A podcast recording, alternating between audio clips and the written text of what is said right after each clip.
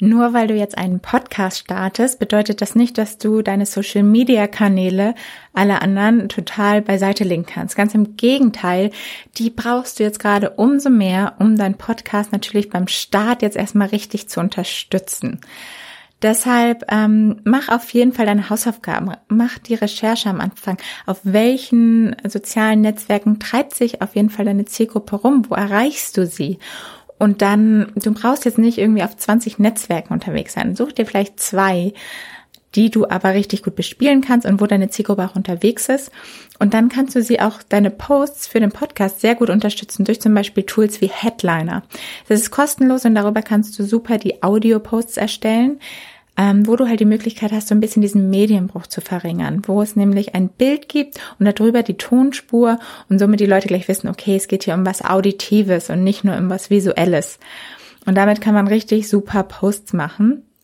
Dann auf jeden Fall in deinem Post immer alle Player verlinken, auf denen dein Podcast, also nicht alle, aber zumindest die wichtigsten, auf denen dein Podcast zu hören ist, wie Apple, Spotify und so weiter, damit die Leute auch gleich die Auswahl haben. Du entscheidest nicht, wo die Leute deinen Podcast hören. Das entscheiden sie selber. Und wenn sie ihren Player dort nicht sehen, vielleicht sagen sie, ach komm, egal, brauche jetzt nicht hören. Daher ist das auf jeden Fall wichtig, diese Links alle in jedem Post immer mit drin zu haben.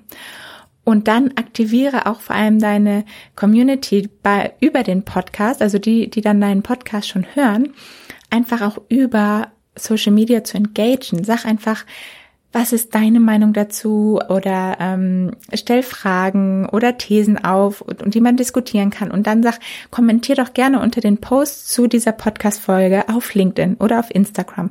Und so passiert es nämlich auch, dass die Leute sich dann wirklich immer mehr austauschen und du auch wirklich siehst, was sind das für Leute, die meinen Podcast hören und somit noch besser darauf eingehen kannst.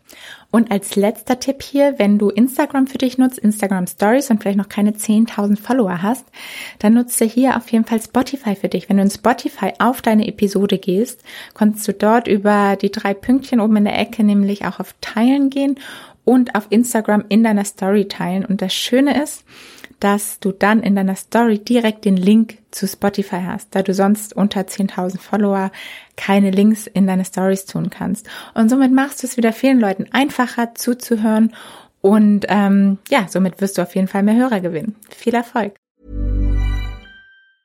Tired of ads barging into your favorite news podcasts?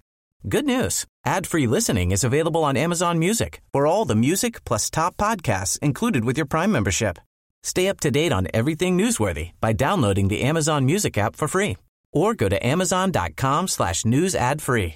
That's amazon.com slash news ad free to catch up on the latest episodes without the ads.